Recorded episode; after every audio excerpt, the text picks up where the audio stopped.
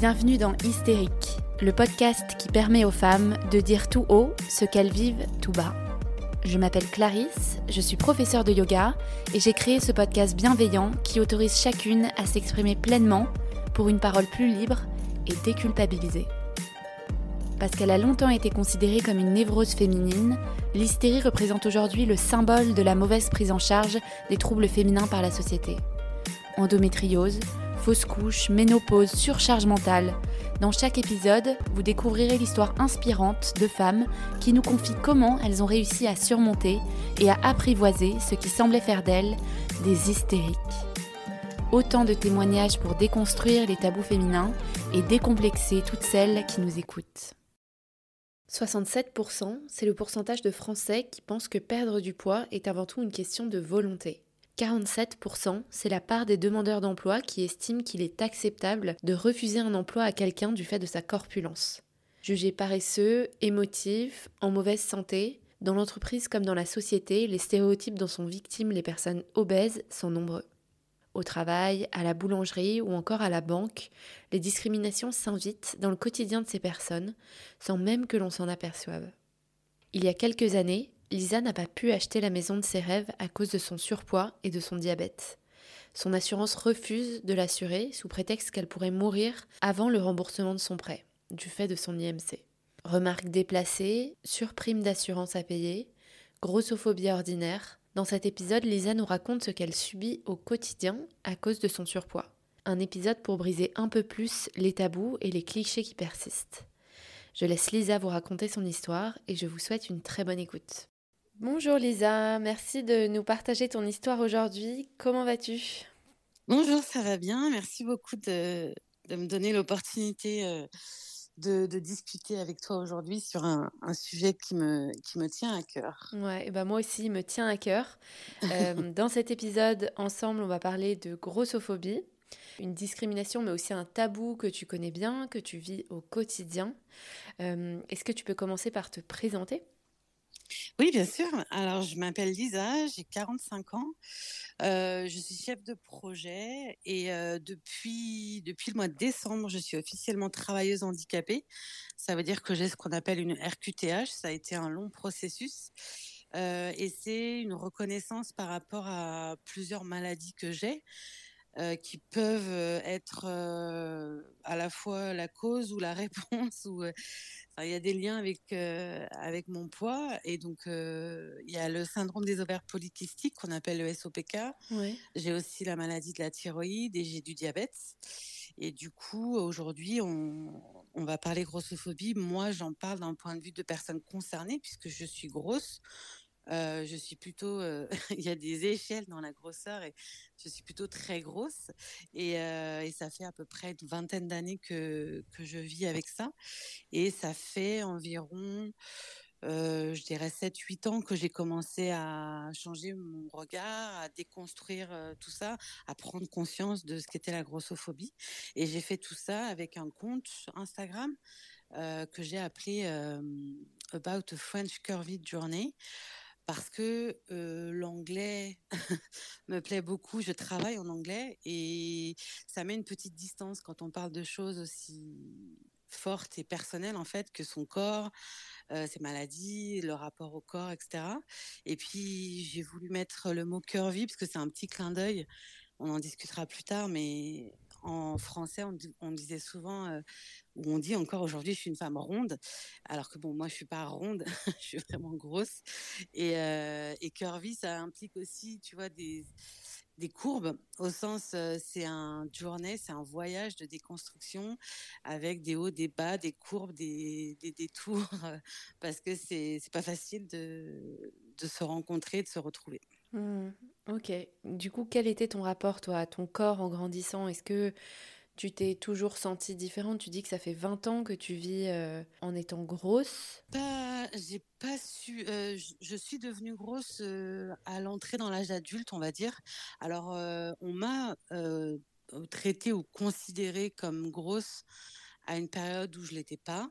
Ouais. Mais mais moi, pour de vrai, enfin, je veux dire, médicalement parlant, ma prise de poids, etc., ça a commencé après 20 ans. Donc, avant ça, moi, j'avais un rapport plutôt bien à mon corps. J'étais assez sportive.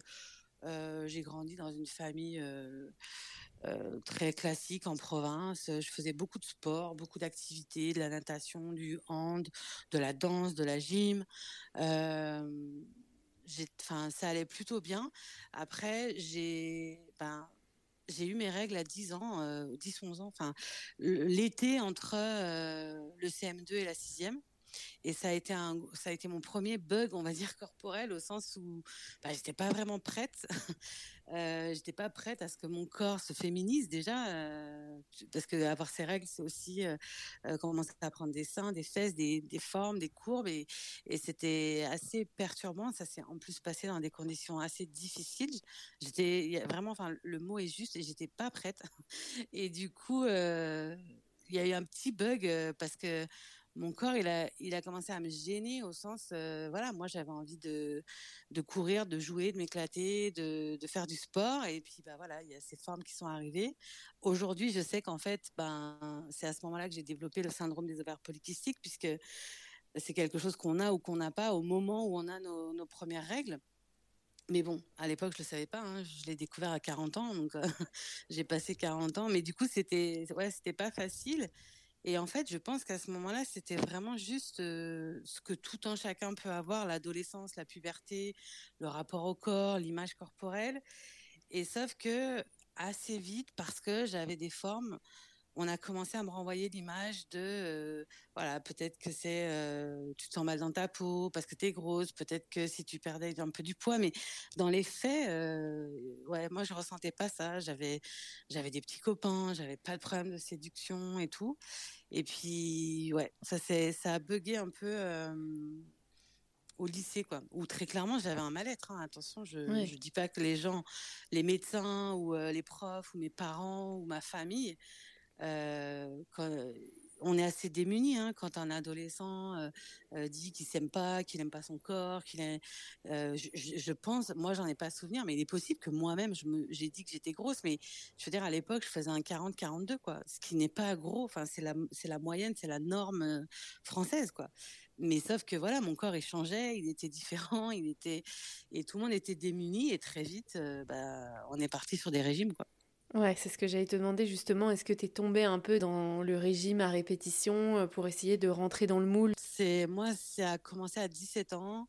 Avant ça, je pense qu'il y avait déjà la culture du régime. C'est-à-dire que récemment, il y a une personne que je suis sur Instagram que j'aime beaucoup, euh, qui s'appelle Corps Cool, qui a fait un post en disant, euh, genre, je vis dans un corps gros, mais je me rends compte que j'ai eu faim toute ma vie. Et ça, ça m'a beaucoup parlé. Donc, je pense que même avant que je commence les régimes, il y avait quand même des choses instinctives où euh, on me servait pas les mêmes portions qu'à mon frère, euh, on me resservait pas, euh, il y avait des commentaires, euh, tu vois, il y avait déjà quelque chose, mais c'était pas encore les ouais, d'accord. Moi, les régimes, ça a commencé à 17 ans où on ma mère a, a, fait un régime elle-même euh, après sa dernière grossesse, je pense, un truc comme ça. Et on est allé chez Wet Watcher ensemble. Et là, ça a été, je pense, le début de la fin. Enfin, clairement, moi, je pense que voilà, je suis devenue grosse à cause des régimes, euh, au sens où c'est quand même un système très bizarre. Puis bon, l'avoir fait avec ma mère.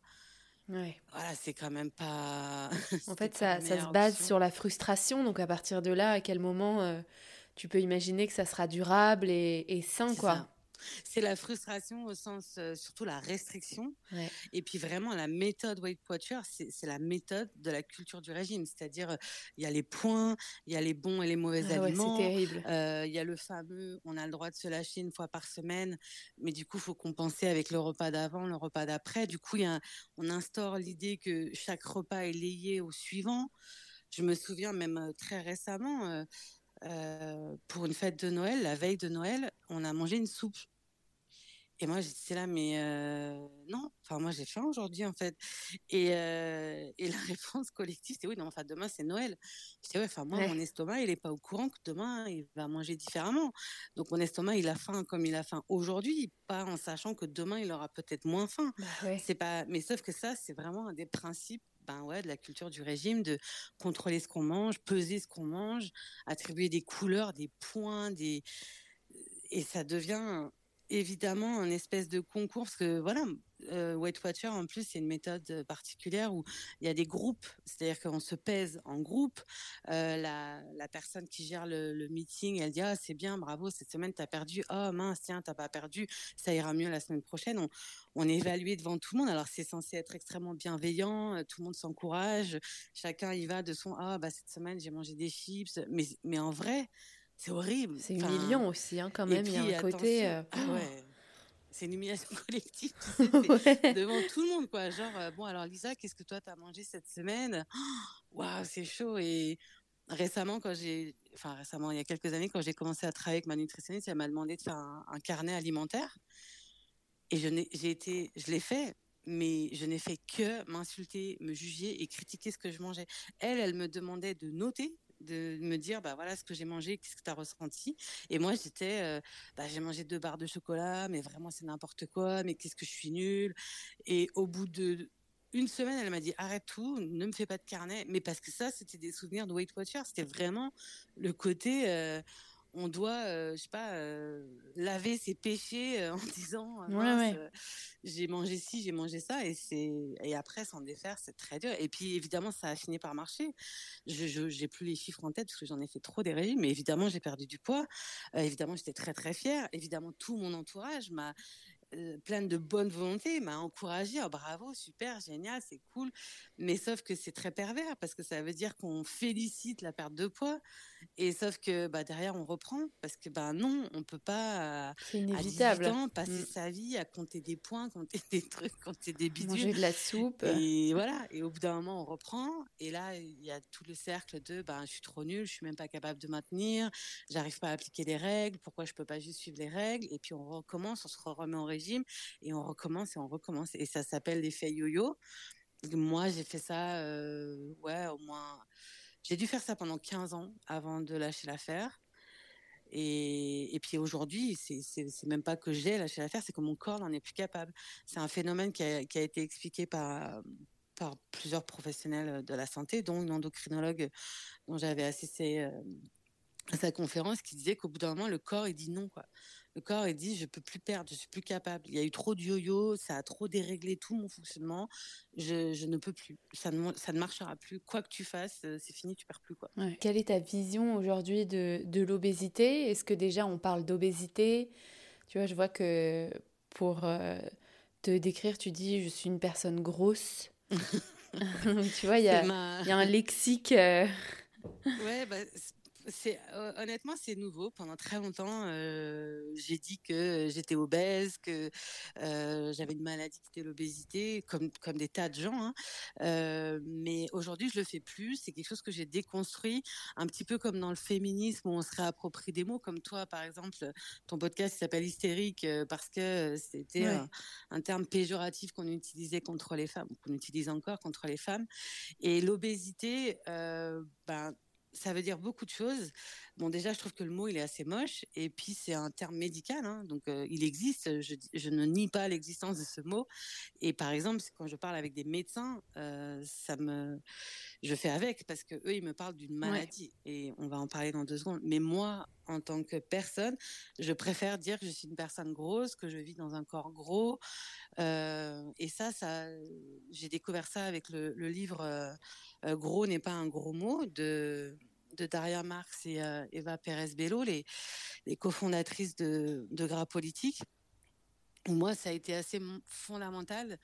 D'un seul coup, ça m'a parlé de me dire, euh, mais ça suffit, gros, c'est un descripteur, quoi. C'est un adjectif qualificatif. Donc oui, j'ai un corps gros et j'ai une nièce et j'ai un neveu et je leur dirais pas, je suis obèse.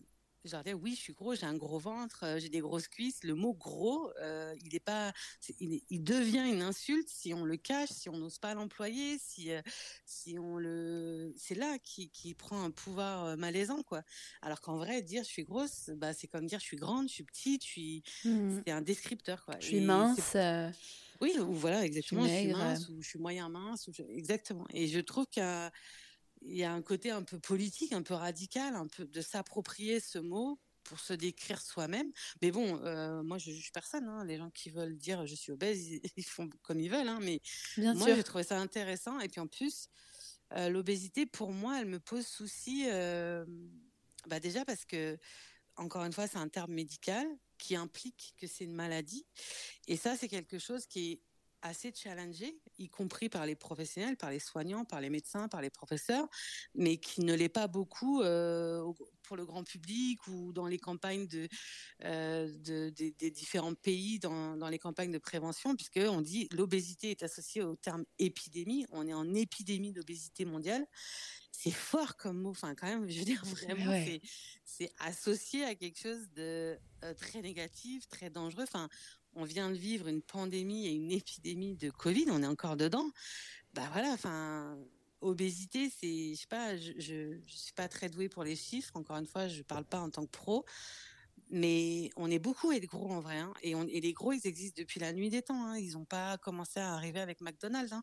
Donc euh, les corps gros existent quoi. Et d'en faire une épidémie, c'est chaud quoi. Et en plus l'obésité, elle est déterminée par euh, l'indice de masse corporelle, l'IMC, qui est un outil statistique inventé par des statisticiens, qui est une échelle qui a à peu près tout faux à part le fait qu'elle donne des statistiques, mais que on a, on a commencé à l'utiliser pour tout. Et donc, moi, mon obésité, elle est évaluée avec cette grille, grille qui a été inventée pour classer les gens. Pour classer les gens, bah, tout simplement pour leur donner des médicaments, parce que ben, si es gros de telle taille, toi, c'est tel médoc. Si tu es gros de telle catégorie, c'est ça. Si tu es gros de telle catégorie, ben, c'est la chirurgie. C'est-à-dire qu'en fait, c'est un outil pour classer, pour labelliser, etc dans un contexte médical et on l'emploie dans le quotidien et voilà. Et je suis pas à l'aise non plus avec le fait que en vrai il n'y a pas de maladie. Enfin l'obésité pour moi n'est pas une maladie. L'obésité est un facteur de risque comme il y en a d'autres et l'obésité en étant et c'est pas du tout quelque chose que que je challenge. Mais par contre dire c'est une maladie ça voudrait dire ben, déjà que toutes les personnes obèses ont tout le temps les mêmes problèmes quoi qu'il arrive. Mmh. C'est-à-dire que quand on a un cancer, le cancer, il a une façon de fonctionner qui est commune, même si c'est des cancers différents. Bah, l'obésité, c'est pas vrai parce que tous les obèses sont pas diabétiques, tous les obèses n'ont pas des problèmes cardiovasculaires, tous les obèses n'ont pas des problèmes de tension. Il n'y a pas, au mieux, on a des facteurs de risque qui font qu'on a plus de risque d'avoir du diabète. Mais la maladie, c'est le diabète, c'est pas l'obésité. Oui, complètement. Mais je vois très bien le, la nuance que tu veux apporter et je pense que c'est pas mal de, de, la souligner. Et justement, tu parles de, de diabète. Toi, il y a peu de temps, tu as découvert que tu étais diabétique. Est-ce que tu peux nous raconter comment? Oui, alors, en préparant cette interview, je me suis rendu compte que ma tête considérait que c'était il y a peu de temps. Mais en vrai, ça fait quand même plusieurs années. Et, je me dis, waouh, j'ai refait le calcul et je pense que c'était il y a sept ans. Moi, j'ai l'impression que c'était il y a deux ans. Mais en vrai, Bon, bah, le, temps passe vite alors, c'est bon signe. c'est ça, c'est surtout que j'ai eu, j'ai eu des soucis avec euh, le, le, confinement et avec Covid en fait. Il y a des choses qui étaient très apaisées et très cool. Du coup, le diabète n'était pas vraiment un souci dans mon quotidien. Euh, mais depuis le Covid, c'est devenu. Donc bref. Euh, moi, j'ai découvert que j'étais diabétique dans le cadre d'une démarche qui était censée être très positive, qui était le fait de m'acheter une maison. Euh, et j'ai découvert ça donc vers 39 ans. Ouais, pour mes 39 ans, c'était j'allais vers mes 40 ans et j'avais décidé de voilà de m'acheter une maison. J'avais les moyens de m'acheter une maison. C'est pas juste une lubie qui m'était passée par la tête, mais j'avais fait tout ce qu'il fallait pour bien vérifier mes finances avant. j'avais fait toutes les démarches. Je suis allée visiter des maisons, j'ai choisi ma maison et j'ai signé ma maison. Et en fait, euh, j'ai découvert à ce moment-là que euh, il fallait faire un questionnaire de santé. Et le questionnaire de santé euh, incluait évidemment l'IMC, le poids. Et comme donc j'ai rempli le premier questionnaire de santé, comme j'ai un poids élevé, que je suis en obésité morbide, etc., on m'a demandé des analyses complémentaires, dont euh, une prise de sang. J'y suis allée très tranquille parce que j'avais fait des analyses euh, à peine six mois plus tôt. Pour la petite histoire, c'était la première fois de ma vie, j'avais perdu 12 kilos en six mois et sans rien faire. Je n'avais rien changé à ma vie. Donc on est, j'étais un petit peu en joie, donc j'étais très très à l'aise. Et en fait, ma prise de sang était catastrophique. J'étais diabétique. Je n'étais jamais passée par le stade prédiabétique. Je n'avais pas de problème de, cholestérol, de tension, de rien. Mais d'un seul coup, je suis passée de pas diabétique à, à très diabétique avec un diabète très mauvais. Et en fait, pour la petite histoire, du coup, c'est très connu, hein, mais du coup, ma perte de poids que moi, mes médecins, mon entourage, on a glorifié pendant quelques mois, était en fait le signe que j'étais malade. Donc ah, c'est aussi une petite leçon de dire que glorifier la perte de poids à tout bah, prix. Des euh, fois, les gens ils perdent du poids. Ouais. Pardon? Bah, glorifier à tout prix euh, la perte de poids, euh, ça n'a pas trop de sens. Là, dans ce cas-là, en tout cas, c'était c'était mauvais signe, quoi. Exactement. C'est pas toujours une bonne nouvelle pour quelqu'un de gros de perdre du poids ou quelqu'un de mince, évidemment. Et du coup, voilà, et donc j'étais diabétique et là, ça a été un choc euh, ben, énorme. Et puis surtout, ben, on m'a refusé euh, le prêt euh, parce qu'on n'assure pas quelqu'un de gros et diabétique. J'ai eu un rejet de. en fait, pour s'assurer en France, les et, je tiens à dire que ça, c'est quand même un choix comment dire, c'est un choix de business. Hein. C'est-à-dire que normalement, ton prêt immobilier, tu le rembourses et la banque qui prend des risques en te prêtant de l'argent, elle se rembourse avec ce qu'on a les taux d'intérêt. C'est pour ça que quand tu rembourses un prêt IMO, la première chose que tu rembourses les premières années, tu rembourses plus les taux d'intérêt que le prêt lui-même et tout. Ok, très bien. Sauf que les banques françaises, elles ont décidé que non, c'était pas assez sécurisé. On rajoute des assurances de prêt, mais ça n'existe pas dans tous les pays. C'est pas de partout, c'est chez nous. Mmh. C'est-à-dire que chez nous, on considère que le taux d'intérêt ne suffit pas à la banque de se payer suffisamment, donc la banque, elle rajoute une dose de euh, je veux une assurance. Et en plus, dans l'assurance, elle rajoute qu'il faut être assuré pour euh, l'incapacité de travail, c'est-à-dire, euh, je dis n'importe quoi, tu te pètes le genou, tu as trois mois d'arrêt, il faut que tu puisses être assuré, assuré pour ça, et tu dois être assuré pour le décès. Et si tu n'as pas les deux, la banque ne te prête pas l'argent. Et là, moi, ils étaient, ils m'assuraient pas pour le décès parce que comme j'étais grosse et diabétique, je faisais un prêt sur 20 ans et il y avait trop de chances que je meure. Littéralement, il faut, quand même se prendre ça dans la tête. Hein.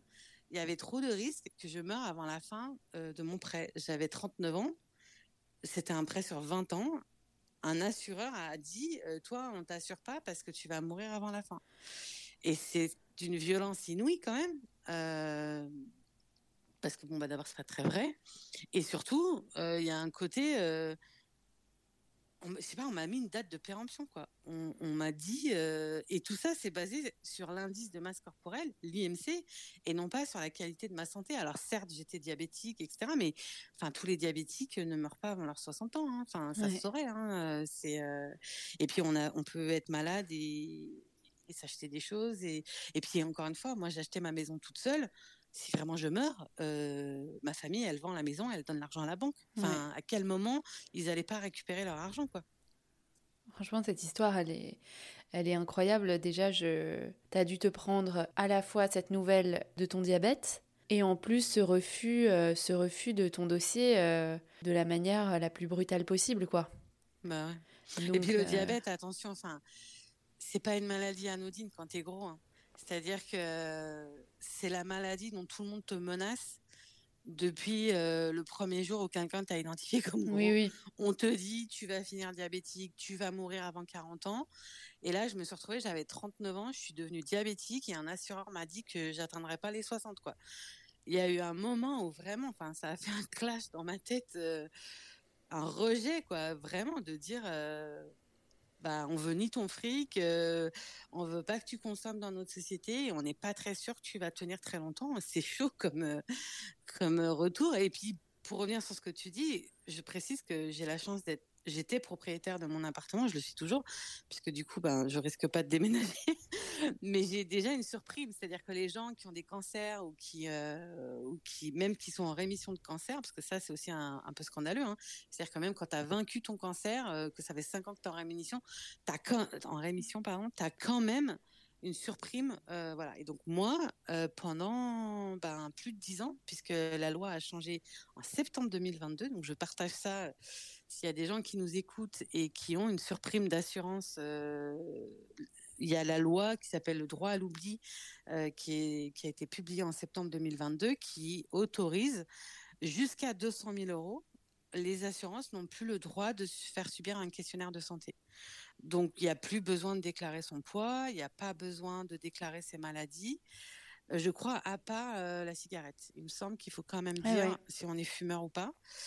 Et du coup, bah, moi, ça m'a, c'est, c'est rétroactif au sens où, comme on a le droit de changer d'assurance pendant la durée de son prêt, et ben, alléluia, je vous annonce qu'en février, pour la première fois depuis 12 ans, euh, je n'ai pas payé de surprime d'assurance. Et la surprime, elle était de 70 euros. Pendant 12 ans, j'ai payé 70 euros de plus par mois que les gens euh, pas gros. c'est un, un, montant hallucinant pour assurer un prêt que je remboursais, hein, parce que j'ai les moyens de rembourser mon prêt. Une assurance que je n'ai jamais utilisée, etc. Et là, pour la première fois, j'ai une assurance normale. Euh, c'est le premier mois où j'ai une assurance normale. tu vois, je, je, réalisais vraiment pas à quel point le fait d'être euh, en surpoids pouvait handicaper à ce point au quotidien. Et c'est pas à cause du, du surpoids que tu en souffres, c'est à cause des, des règles qu'on a mis autour euh, de ce surpoids euh, qu'on t'incombe ensuite. Et est-ce que tu as déjà souffert de discrimination au travail? Alors, moi non. Euh, j'ai beaucoup de chance là-dessus. Je fais un métier euh, plutôt de bureau. Je suis en 100% télétravail, donc c'est plutôt derrière un écran. Je pense qu'il y a des gens qui peuvent ne pas savoir exactement à quel point je suis grosse. Donc j'ai eu aucune discrimination dans, dans ma carrière, dans mon évolution, dans mon salaire, dans mes promotions, etc. par contre, oui, c'est une discrimination qui existe beaucoup, notamment pour tous les métiers qu'on qualifie de, comment dire, j'ai dire de visuel, mais c'est pas le mot, j'ai oublié le mot, pardon. Mais les métiers comme, je sais pas, vendeuse, hôtesse d'accueil, même agent immobilier. Il y a même Gabrielle Dédi qui, dans son bouquin qui expliquait que elle, elle a subi de la discrimination parce qu'elle travaille avec des enfants et qu'elle donnait un mauvais exemple. C'est-à-dire que juste travailler avec un corps gros, c'était un mauvais exemple pour les enfants. Et c'est quand même hyper choquant. Enfin, et en plus, je trouve que c'est j'ai envie de dire, ok, boomer, quoi. C'est tellement faux. Je veux dire, c'est, c'est bon pour tout le monde. Moi, quand je vois des corps comme le mien, je me dis pas, oh là là, je vais devenir encore plus grosse. Je me dis, c'est cool, il y a des gens comme moi qui existent dans le monde. Si je vois une présentatrice télé qui, qui fait plus de 100 kilos, ça va pas me donner envie de me jeter sur un pot de Nutella. Ça va juste me faire dire, ah, bah, c'est cool tous les corps existent dans la société et c'est sympa. Ma nouvelle généraliste, elle est grosse mais je suis en joie. Hein, alors en plus, elle n'est pas grossophobe parce qu'il faut faire attention aux clichés. Hein. La grossophobie, elle existe aussi en premier envers soi-même, la grossophobie internalisée, etc. Donc les personnes grosses ne sont pas exemptes d'être des personnes grossophobes. Mais ma, ma généraliste, elle est pas grossophobe et elle est grosse, mais c'est un, un, kiff pour moi d'être soignée par un médecin qui sait dans quel type de corps je vis, etc. Ça, ne me fait pas dire qu'elle est moins compétente ni rien. Si j'ai une hôtesse d'accueil qui m'accueille dans un musée qui est dans un corps gros, je vais pas me dire que ce musée est trop nul ou quoi que ce soit. Je, ou qu'elle est incompétente. Euh. Ou qu'elle est incompétente, ou qu'elle est trop nulle, ou qu'elle devrait pas être là. Si mon agent immobilier est gros, euh, ça change rien non plus. Quoi. Et puis, oublions pas quand même que le côté féminin euh, est un petit peu on a une espèce de tolérance pour les corps gros masculins. Alors pas tous, attention, je je ne nie pas le fait que plein d'hommes euh, subissent aussi de la grossophobie, mais il y a quand même une petite tolérance sur le fameux euh, dad bud euh, que on n'a pas le même avec les femmes quoi. Ouais ouais non, ça c'est clair. Et euh, ok, donc tu as quand même été bien préservé au travail, mais bon, c'est vraiment pas le cas de, de tout le monde. Ça, c'est évident, il y a beaucoup de discrimination. Il y a du à faire. Et est-ce que tu reçois euh, en revanche des remarques déplacées au travail? Oui, alors ça, ouais, parce que le travail, c'est quand même euh, un lieu de, de rencontre et d'échange. et moi, je pense que la culture du régime, elle est dans la tête, elle est, elle est dans donc 80% des gens, parce que on est on est gavé à la culture du régime toute notre vie et à notre insu. Hein, je dis pas qu'on fait exprès, hein, mais du coup au travail, euh, bah, il y a 80% de chances que la personne avec qui tu manges à la cantine, elle a un petit peu de grossophobie et de culture du régime. Et du coup, moi, ce que j'ai subi, c'est des choses j'appelle ça de la grossophobie, de la discrimination ordinaire c'est euh, on prend un café et tu as le collègue qui dit euh, Lisa, je te fais un café. Bon, toi, c'est sans sucre, hein, ce sera mieux comme ça. Et ben, alors, je suis grosse, donc je ne vais plus manger de sucre, a priori. ok. Ou le pire, c'est la cantine. J'ai la chance de. Enfin, aujourd'hui, je travaille plus sur site, mais je travaille dans une grande entreprise. On a une grande cantine et on a des stands. Il y a le stand viande, il y a le stand et il y a un stand Elsie. Alors, c'est pas son vrai nom. Je sais pas, je, je mettrai pas complètement ma main au feu, mais il y a un truc du genre euh, sain et nature ou nature et sain. Enfin, voilà. Déjà, le nom, ça m'énerve. Mais du coup, quand on arrive à la cantine, avec tous les collègues et qu'il y a un côté, euh, je sais pas, dans les regards, on peut dire le tu vas pas au stand Elsie, toi? Ah, tu vas au stand grill? Ouais, c'est ça. Et moi, j'adore.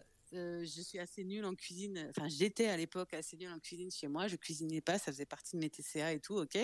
Et du coup, ben, je profitais de la cantine pour. Je mangeais beaucoup de steak frites, c'est vrai.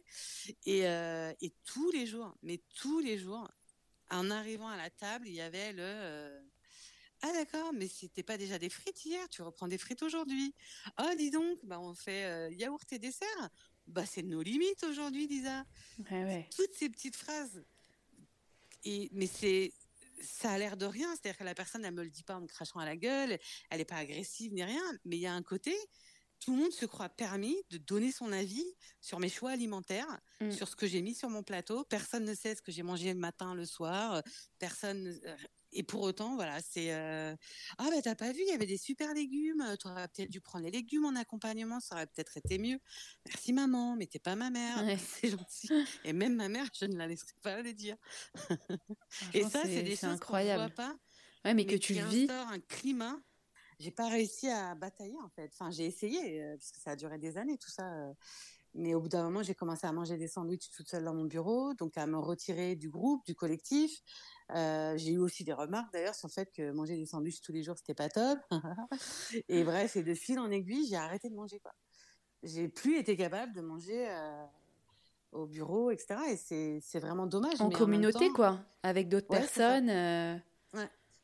J'ai trop peur et même, enfin, je, je, suis obligée de l'admettre, c'est quelque chose que j'ai pas encore travaillé aujourd'hui, mais j'ai beaucoup de mal même à manger avec euh, avec des amis, euh, je vais plus au restaurant, je, je suis pas capable de manger mmh. en public, c'est extrêmement compliqué pour moi à cause de ça, de, de prendre le risque d'avoir des remarques, même si on m'a déjà dit oh ça va c'est juste une petite mais une petite remarque plus une petite remarque plus tout le temps une petite remarque. Bah ça crée des traumatismes ah autour de la nourriture de de, de la table de gens avec toi. Enfin c'est et puis, on questionne tes choix alimentaires, on questionne ton hygiène de vie. ouais, donc tu préfères être tranquille et juste. Euh, bah ouais, enfin voilà, je vais manger mon repas, c'est tout, quoi. Et vraiment, ce... moi, j'en appelle un petit peu au côté. Euh, ce serait bien d'avoir des alliés. J'ai pas de solution. Je sais pas ce que les gens feraient. Je pense pas qu'il y ait de solution toute faite, mais je sais pas si, euh, si on pouvait se dire qu'on commente pas euh, le corps, l'alimentation, les plateaux des autres, tout simplement. On peut se retenir de ça. On peut parler de milliards de choses, mais pas de ça on n'est pas obligé de les faire ces petites remarques. Et puis ça, en plus, là, ce dont je parle, c'était des remarques soit pour moi, mais il y a aussi les remarques euh, à l'assemblée, dans tous les repas de famille, dans tous les repas de boulot, dans même dans l'apéro des voisins. Il y a toujours quelqu'un qui va dire euh, ah bah j'en reprends une petite part, mais c'est pas raisonnable. Hein. Ouh là là, ça c'est une tarte à la rhubarbe, je devrais pas en reprendre. Et euh, quelqu'un qui va dire bon bah ok, je m'en resserre une part, mais demain je me ferai 30 minutes de plus sur mon vélo cardio toutes ces petites remarques qui, mettent la, nourriture dans il y a le bien, il y a le mal, il faut payer. Ça, c'est la culture des régimes. C'est Weight Watcher, les gars. C'est euh, ok, si je mange un Big Mac demain, il faut que je fasse deux heures de vélo. Euh, si euh, et, tout ça, ça entretient l'idée que il y aurait une méthode qui permettrait d'être jamais gros. Ça entretient l'idée que vivre dans mon corps, c'est le pire truc qui pourrait leur arriver, parce qu'elle est là la violence. C'est-à-dire que les gens autour de la table avec moi, ils, ont peur, ils détesteraient l'idée de vivre dans mon corps, quoi.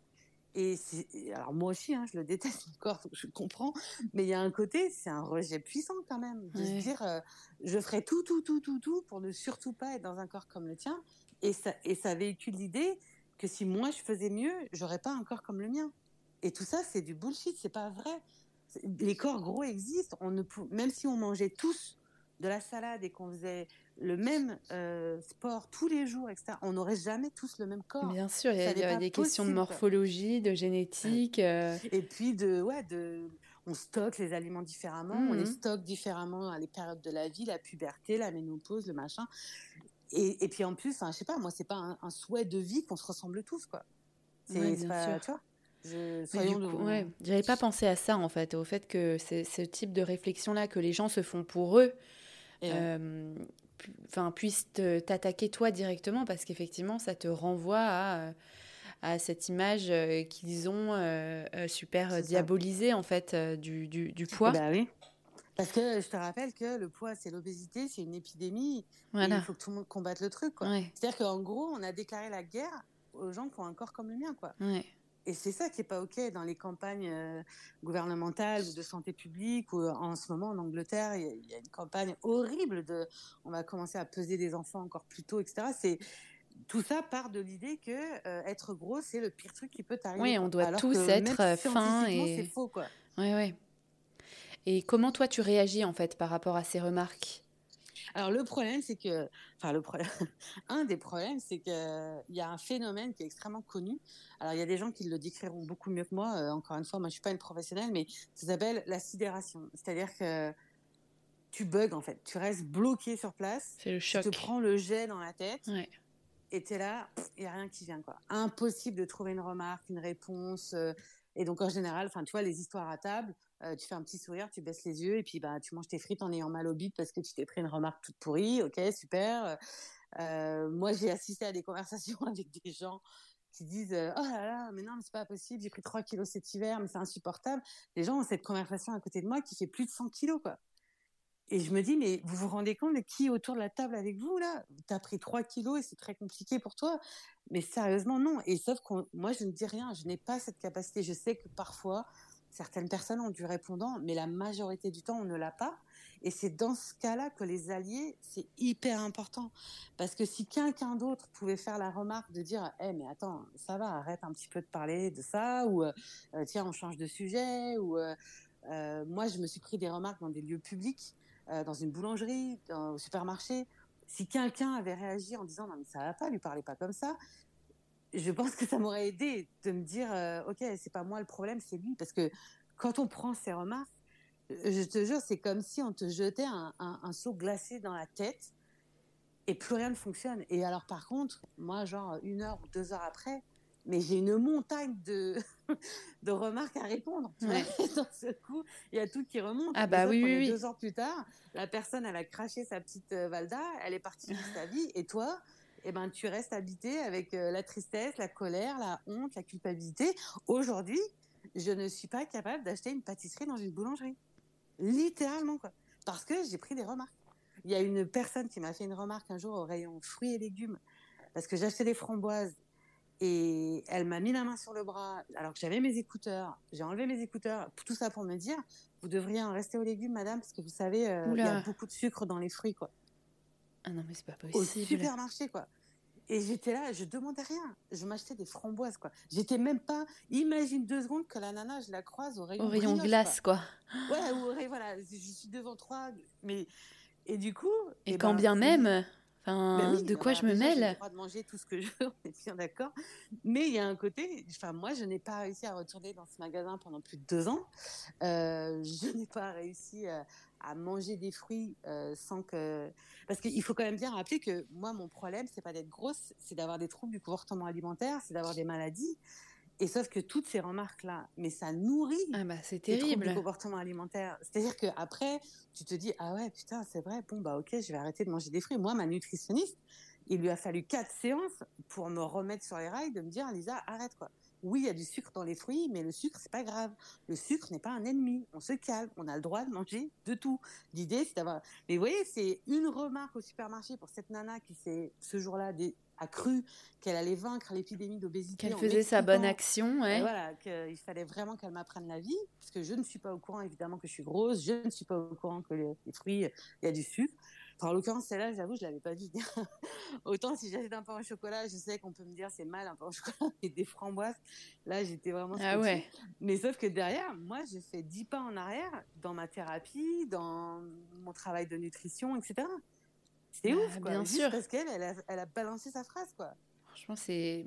Et c'est incroyable que les gens puissent se permettre ça, comme si euh, ton corps leur appartenait. En fait, euh, open bar. Ce qui se joue, c'est ce qu'il faut se dire, c'est que c'est cette personne qui a un problème avec elle-même ou ce avec. Jour-là, Le truc trop cool, c'est qu'il y avait une dame à côté de moi, et la dame à côté de moi a dit mais enfin, ça va pas. Ah, quand même. Et juste parce que elle, elle a dit ça, tu sais, ça m'a sorti deux secondes de mon effet de sidération où je me suis dit, ah bah voilà, elle, elle est d'accord avec moi, c'est quand même pas moi le problème. pas folle, quoi. C'est cette personne qui décide de, de, de m'expliquer la vie, quoi, mais où on est, quoi. Enfin, on l'accepterait pour personne de, de, faire ça quoi de elle en sait rien. Et en l'occurrence enfin la vraie histoire c'est que j'avais pas mangé de framboise depuis dix ans. Je m'interdisais les fruits parce que j'étais persuadée que euh, ça allait me causer d'autres problèmes. Et c'était un exercice de ma nutritionniste quoi. Donc euh, elle a foiré un truc elle m'a renvoyé dans mes restrictions alimentaires alors que j'étais justement moi en train d'essayer de m'ouvrir à autre chose, d'aller faire un test de goût pour aller voir si j'aimais bien les framboises. Faire un travail sur toi. Euh... Exactement. que j'ai payé, que j'ai. C'est incroyable. Mais pourquoi quoi Elle, elle s'en fout. Elle a craché son truc, elle s'est cassée quoi. Moi, ça m'a habité pendant plusieurs heures, bah, ça te hante. plusieurs semaines. C'est horrible. Et justement, est-ce que ton hygiène de vie pourrait étonner ceux qui ne te connaissent pas? Parce que tu vois, tu parlais de, morphologie, du fait que si on mangeait tous la même chose, si on faisait tous le même sport, on n'aurait pas les mêmes corps. Et donc j'imagine qu'il y a beaucoup de, raccourcis et de clichés autour de ton, de ton mode de vie. Oui, alors c'est vrai. Et alors en plus d'ailleurs, ça rajoute quelque chose que quand t'es gros, si t'as envie de passer une journée sur ton canapé en mangeant des chips, ben c'est quand même très rare qu'il n'y ait pas de la grosse culpabilité parce que euh, oui évidemment tous les gros on ne tu fait rentres dans le cliché quoi. Et du coup le jour où tu veux faire ça tu es habité par un espèce de cliché que si toi tu fais pareil sur ton canapé tu te diras juste waouh j'ai rien foutu aujourd'hui mais t'associeras pas au fait euh, waouh. Évidemment c'est pour ça que je suis grosse quoi. Et moi en fait aujourd'hui il y a une espèce de distorsion j'ai une hygiène de vie du fait de mes maladies, et je n'inclus pas l'obésité dedans, hein, soyons clairs. J'ai transformé mon hygiène de vie pour gérer les autres maladies chroniques que j'ai citées. Euh, et ma façon de manger est plus équilibrée et variée qu'elle ne l'a jamais été dans ma vie d'adulte. Euh, je fais du sport euh, trois, quatre fois par semaine. L'été, je fais du sport tous les jours euh, parce que j'adore la natation. J'ai la chance de vivre dans une résidence avec piscine. Donc, euh, la plupart de mes collègues ou de mes amis me disent que je fais plus de sport qu'eux. Euh, je suis célibataire, je n'ai pas d'enfants, donc euh, voilà, j'ai du temps aussi pour faire ça. J'ai la chance d'avoir du temps, mais c'est quelque chose que j'ai appris à faire. Je fais beaucoup de sport qu'on appelle du sport adapté, parce que c'est pas si facile que ça de faire du sport dans un corps malade et gros. Mais du coup, je fais de la boxe sur chaise, je fais du hit sur chaise, je fais de la danse sur chaise, je, je fais de la natation, comme je disais. Je... Donc en vrai, j'ai une hygiène de vie aujourd'hui qui ne correspond pas au corps que j'affiche au monde les gens, quand ils me voient, ils pensent effectivement que, que je mange mal, que je cuisine pas, que je fais pas de sport. Et c'est pas vrai. J'ai une très bonne hygiène de vie, sauf que, comme je disais au début, j'ai eu tellement d'effets yo-yo et aujourd'hui, je vis avec des maladies chroniques et je prends beaucoup de médicaments et mon corps n'est plus capable de maigrir. Le, si, la façon dont je vis aujourd'hui, si c'était il y a 20 ans, bah, je prendrais pas le poids que j'ai pris, quoi. Je, aujourd'hui, j'ai pas une alimentation et une vie de quelqu'un qui aura les kilos que j'ai. Mais sauf que ça se voit pas. Et c'est pour ça que je veux à tout prix qu'on qu'on s'apaise sur tout ça. Qu'on déconstruise euh, tout ça. Vous pas leur histoire, vous ne mm. savez pas ce qui se passe.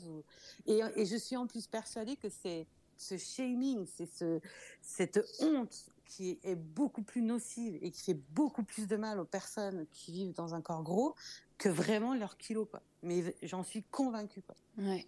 Et est-ce que tu te fais suivre par un professionnel? Tu parlais de, ta nutritionniste.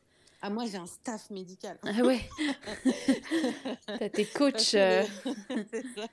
Le truc, c'est que ben, ça s'adresse pas que d'une façon. En tous les cas, moi, dans mon histoire et dans mon parcours, euh, donc je fais à la fois une thérapie avec euh, une psychologue, je fais des TCC, donc oh là là, j'ai oublié le terme, comportementale et cognitive, thérapie comportementale et cognitive, pardon.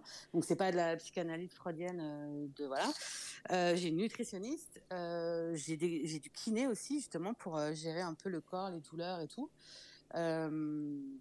j'ai une généraliste merveilleuse qu'aujourd'hui je vois beaucoup plus souvent que jamais, puisque souvent aussi quand on est gros, on fuit les médecins, parce qu'on va pas développer aujourd'hui, mais la grossophobie médicale c'est quand même un sujet de ouf, qui fait que ça encourage à ne pas aller voir et à ne pas parler de nos problèmes.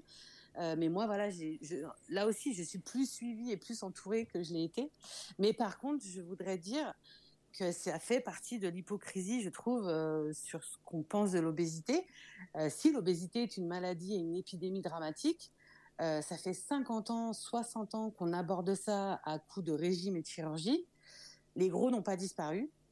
Les gros n'ont pas diminué ni rien. Donc peut-être, je dis bien peut-être qu'on pourrait considérer de changer de technique et envisager autre chose. Et moi, je crois, alors je crois pas à la disparition des gros, je ne la souhaite pas évidemment, mais ce que je veux dire, c'est que pour le bien-être collectif, euh, le parcours de soins qui inclut justement le sport, la thérapie et la nutritionniste, enfin la nutrition, euh, bah ça, ça n'est pas pris en charge en France. Donc moi, j'ai une chance c'est un privilège d'être en mesure de me payer ça parce que ça n'est pas pris en charge. Euh, si demain je choisis de faire la chirurgie de l'obésité, qui est donc de me couper un organe sain, qui est mon estomac, qui n'est pas malade aujourd'hui, hein, mais ce qu'on propose aux personnes grosses, c'est de couper un organe qui fonctionne très bien pour perdre du poids. Et en plus, on sait que ça ne marche pas, que ça ne se tient pas dans la longueur, etc. Bref, mais la prise en charge est à 100%. Par contre, si je veux faire un parcours euh, dans la profondeur, dans la douceur, encore une fois, avec nutritionniste, thérapie, c'est pas pris en charge. Donc, il faut le payer de sa poche. Et une séance, c'est 60 euros. Euh, voilà. Donc, euh, certaines mutuelles, et là aussi, je, je, suis privilégiée parce que ma mutuelle le permet, prennent en charge, moi je crois que c'est 10 séances par an à hauteur de 40 euros. Par contre, ils mettent tout dans la même catégorie, c'est-à-dire que psy, nutritionniste, ostéopathe, podologue, tout ça, c'est euh, dans la même catégorie.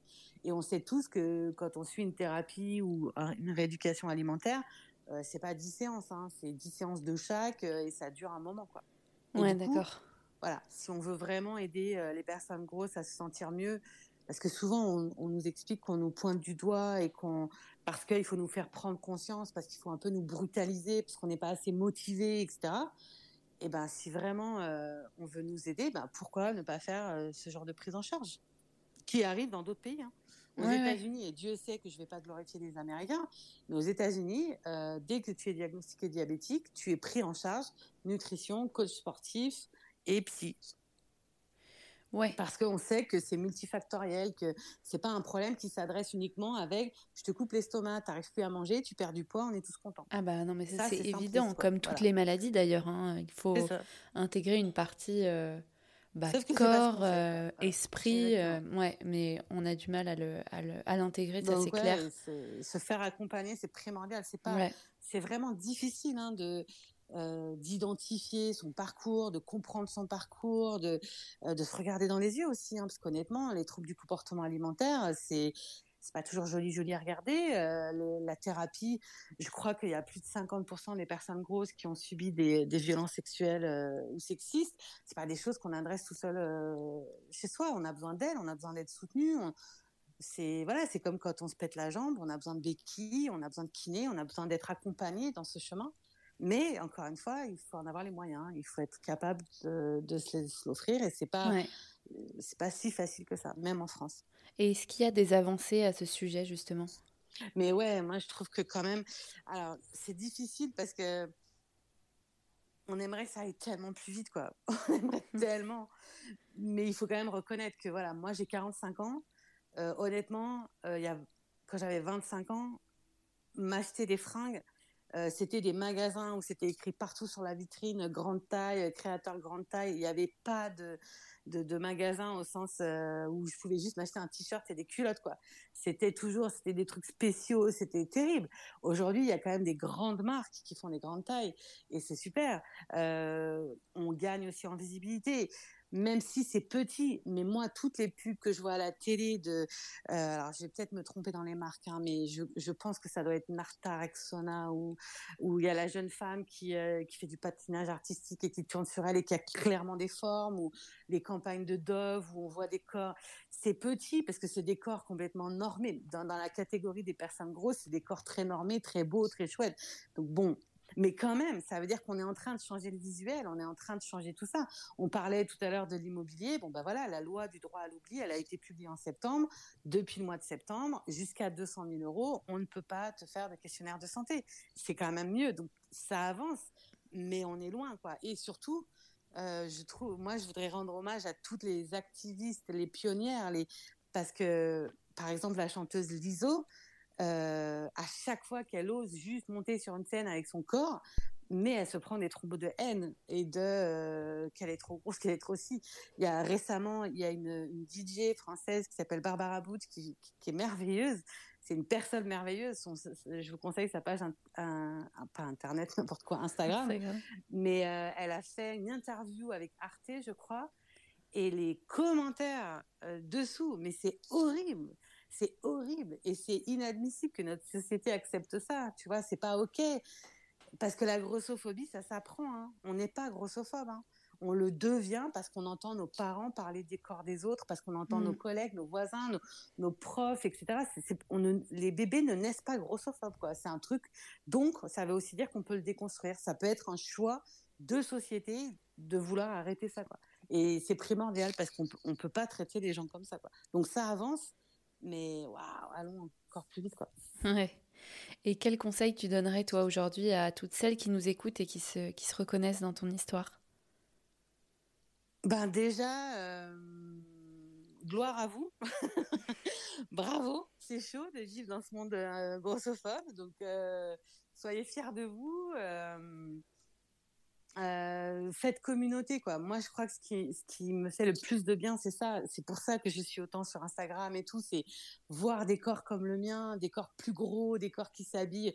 Il y a plein d'influenceuses, par exemple. Moi, je m'habillerai jamais comme une fashion je suis pas douée pour ça, mais de les voir, ça a changé ma vie, de me dire mais ouais, on n'est pas obligé de vivre dans une grotte quand on est gros. On peut mm. le fait de les, activistes qui, qui, essayent de faire bouger les choses. Euh, donc c'est pour ça, connectez-vous, euh, rencontrez des gens, même juste par Instagram, euh, éduquez-vous, challengez-vous et en même temps soyez très bienveillants quoi. Il y a des jours on n'est pas capable d'être le parce que le, problème c'est ça, c'est quand on est gros, on représente un peu tous les gros de la terre quoi. Des fois on nous pose des questions on s'attend de voilà, moi je suis pas tous les jours équipée pour expliquer à quelqu'un que là ta remarque elle est très grossophobe quoi. Il y a des jours ma cape d'activiste euh, je suis pas capable. Ouais.